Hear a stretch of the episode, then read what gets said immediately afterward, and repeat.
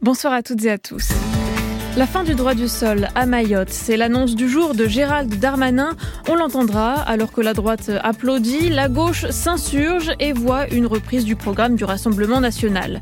Greta Thunberg était à Bordeaux aujourd'hui. La militante écologiste manifestait auprès de 600 autres personnes contre un projet de forage pétrolier prévu dans le bassin d'Arcachon. Nous retournerons dans le cortège avec Valentin Dunat. À neuf mois de la présidentielle américaine, Donald Trump entame des déclarations choc. L'ex-président a déclaré qu'il n'aiderait financièrement les pays de l'OTAN qui ne paient pas leur part. S'il est réélu, Joe Biden dénonce des propos affligeants et dangereux et ce n'est pas le seul. Cette nuit, c'est aussi le Super Bowl, l'événement démesuré du football américain et pour la première fois, c'est à Las Vegas. France Inter.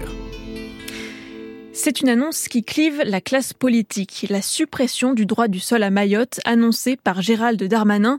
En visite sur l'île, le, le ministre de l'Intérieur assure vouloir régler la crise migratoire et limiter l'attractivité de l'île.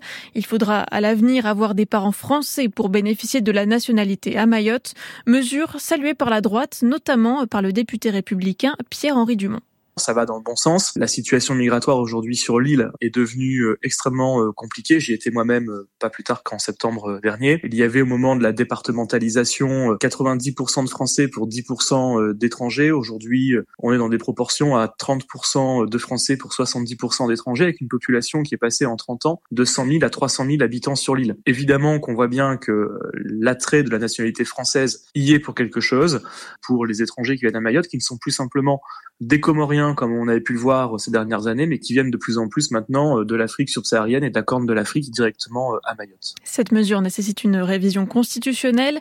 C'est ce que proposait déjà le Rassemblement national, dénonce le député écologiste Benjamin Lucas. Monsieur Darmanin euh, n'est pas obligé de se comporter exactement comme se serait comporté Monsieur Bardella s'il avait été euh, installé euh, place Beauvau. Jamais appliquer la politique de l'extrême droite n'a permis de la faire régresser. Le président de la République a dit et réaffirmé il y a quelques jours que sa boussole c'était de ne pas faire voter des lois grâce aux voix du Front National.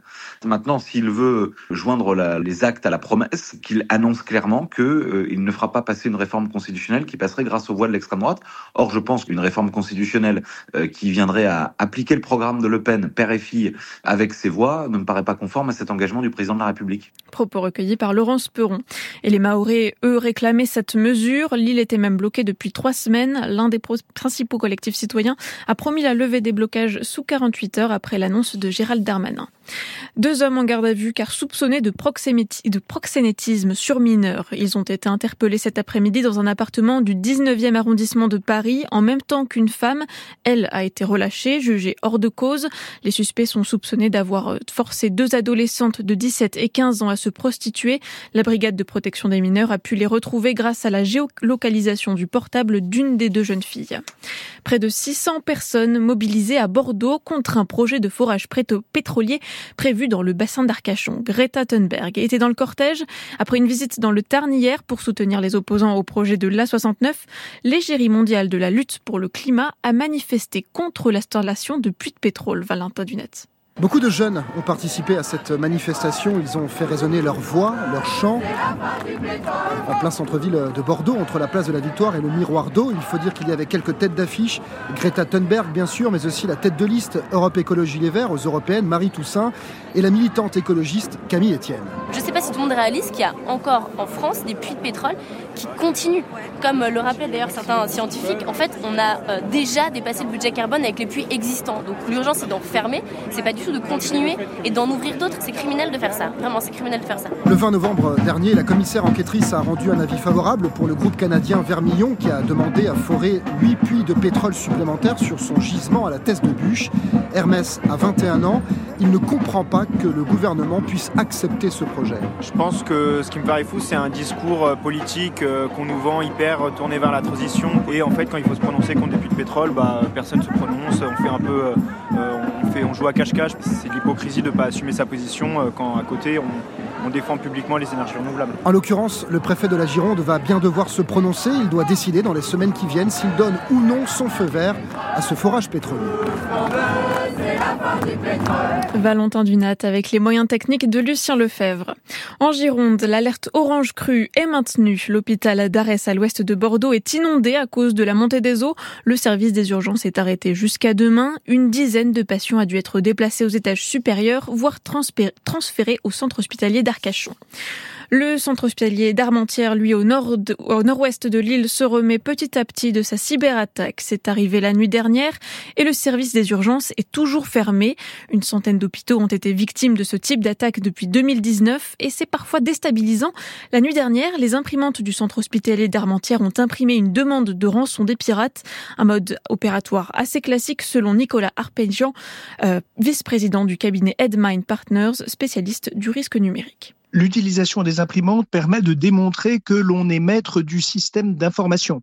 C'est un moyen très visuel qui impressionne les victimes. Pourquoi? Parce que vous avez l'impression qu'il y a vraiment quelqu'un qui est à la manœuvre de manière très tangible. Et c'est pour ça que c'est un mode opératoire qui euh, a déjà été repéré pour un certain nombre de cyberattaques de ce genre. Lorsque, euh, dans la nuit, l'information a été euh, connue du chiffrement des données, la décision qui est tout à fait bienvenue a été prise d'isoler les systèmes d'information de l'hôpital de manière à éviter les interactions avec l'extérieur et à éviter une propagation supplémentaire. Deuxième chose, il va falloir désormais faire un audit, comprendre quel est l'état de salubrité numérique des fichiers, quels sont ceux qui ont été infectés, est-ce que certains ont été modifiés, exfiltrés, de manière à s'assurer que l'on pourra rétablir les systèmes d'information, reconstituer le patrimoine informationnel dans les meilleurs délais et surtout pour continuer à assurer le suivi des patients. Nicolas Arpagian, spécialiste des stratégies de cybersécurité été joint par Timur Turk. La menace d'une attaque israélienne sur Rafah s'intensifie. Les États-Unis et l'Union européenne veulent à tout prix éviter cette opération militaire qui pourrait être un désastre pour la population civile. Plus d'1,3 million de Palestiniens se sont réfugiés dans cette ville du sud de Gaza, à la frontière égyptienne. Le premier ministre israélien, bien décidé à prendre les derniers bastions du Hamas, assure que les civils seront évacués avant l'assaut. Le Hamas lui menace d'interrompre les négociations pour libérer les otages israéliens en cas d'attaque. Joe Biden dénonce les propos affligeants et dangereux de son probable adversaire à la présidentielle américaine. Lors d'un meeting, Donald Trump a menacé de ne plus garantir la protection des pays de l'Alliance Atlantique s'il était réélu. Propos fustigés à Bruxelles par le secrétaire général de l'OTAN et le président du Conseil européen. Tout ça à neuf mois de l'élection présidentielle, Laure Broulard. Donald Trump reproche régulièrement à ses alliés de ne pas financer suffisamment l'OTAN. Hier, il est passé aux menaces. Lors d'un meeting en Caroline du Sud, il a évoqué une discussion avec un chef d'État de l'Alliance Atlantique sans le nommer. Le président d'un grand pays s'est levé et a dit Monsieur, si on ne paie pas et qu'on est attaqué par la Russie, est-ce que vous nous protégerez? J'ai répondu vous ne payez pas, vous êtes des délinquants Non, je ne vous protégerai pas. Et en fait, j'encouragerai même la Russie à faire ce qu'ils veulent. Vous devez payer. Des propos qui sapent notre sécurité à tous, y compris celle des États-Unis, estime Jens Stoltenberg, secrétaire général de l'Alliance Atlantique, dans un communiqué. Il ajoute que l'OTAN reste prête et capable à défendre tous les alliés et que toute attaque contre l'Alliance entraînera une réponse unie et énergique. De son côté, le président du Conseil européen, Charles Michel, dénonce des propos imprudents qui ne servent que les intérêts de Vladimir Poutine et qui soulignent encore une fois la nécessité pour l'Union européenne de développer son autonomie stratégique et d'investir dans la défense. Laure Broulard à Bruxelles pour France Inter. C'est la messe du football américain. Le Super Bowl se joue cette nuit et signe une grande première. L'événement est organisé dans la sulfureuse Las Vegas, autrefois méprisée par les organisateurs car associée aux paris sportifs illégaux. La métropole de 2 millions d'habitants, longtemps fuie par le sport professionnel, est devenue une capitale du sport, Loïc Piala. Tout a commencé avec un paradoxe de la glace dans le désert. Les Golden Knights, une franchise de hockey, ont posé leur valise à Las Vegas en 2017. Un succès en tribune et sur la patinoire. Les Aces du basket féminin ont suivi avant les Raiders en football américain. Et ce pourrait bientôt être au tour du baseball puis de la NBA. La superstar LeBron James veut y créer sa franchise de basket. Cette ville adore les grandes attractions et à mon avis la NBA serait une attraction majeure supplémentaire. C'est fou à dire aujourd'hui, mais Las Vegas est devenue une ville de sport. Les fans s'y connaissent et ont de la ferveur. Las Vegas ne fait plus peur maintenant que les paris sportifs sont légaux dans une trentaine d'États américains. Et le Nevada a su débloquer 750 millions de dollars d'aide publique pour la construction du stade des Raiders. Alors Darren Aguilar, stationné dans une base de l'US Air Force voisine, trouve logique qu'une équipe veuille s'y installer.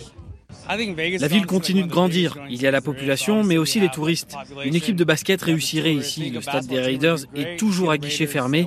Le potentiel est énorme pour la NBA. Pour Las Vegas, le sport est aussi un moyen de plus de remplir ses 150 000 chambres d'hôtel. Une offre inégalée à travers le monde. À Los Angeles, Loïc Pierre pour France Inter. Le Super Bowl suivi par 100 millions d'Américains qui opposent Kansas City à San Francisco. Et après une Coupe d'Afrique des Nations à domicile, c'est une victoire pour la Côte d'Ivoire, 2-0 face au Nigeria. Malgré un championnat parfois difficile, les Ivoiriens s'octroient une troisième étoile. Le temps pour demain. La météo avec Vitacitral TR+, des laboratoires Acepta, gel réparateur pour les mains abîmées par le froid, les gels hydroalcooliques et les lavages fréquents, en pharmacie et parapharmacie. Encore des averses pour ce lundi avec une nouvelle perturbation, Céline Dacosta. Oui, arrivée par l'ouest, par les côtes atlantiques, elle va apporter euh, de bonnes averses sur le sud-ouest, averses qu'on va retrouver également euh, sur la moitié nord de façon moins marquée, des averses plus faibles qui seront entrecoupées d'éclaircies et qu'on retrouvera des côtes de la Manche vers le nord-est.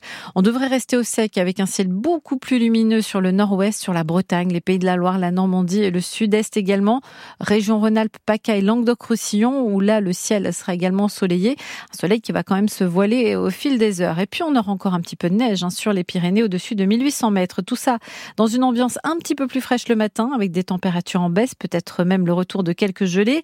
0 à 5 degrés en pleine, 6 à 8 près des côtes. Pour les maximales, en revanche, on aura peu de changements avec une moyenne de 8 à 12 degrés sur la partie nord du pays, 12 à 16 pour la moitié sud.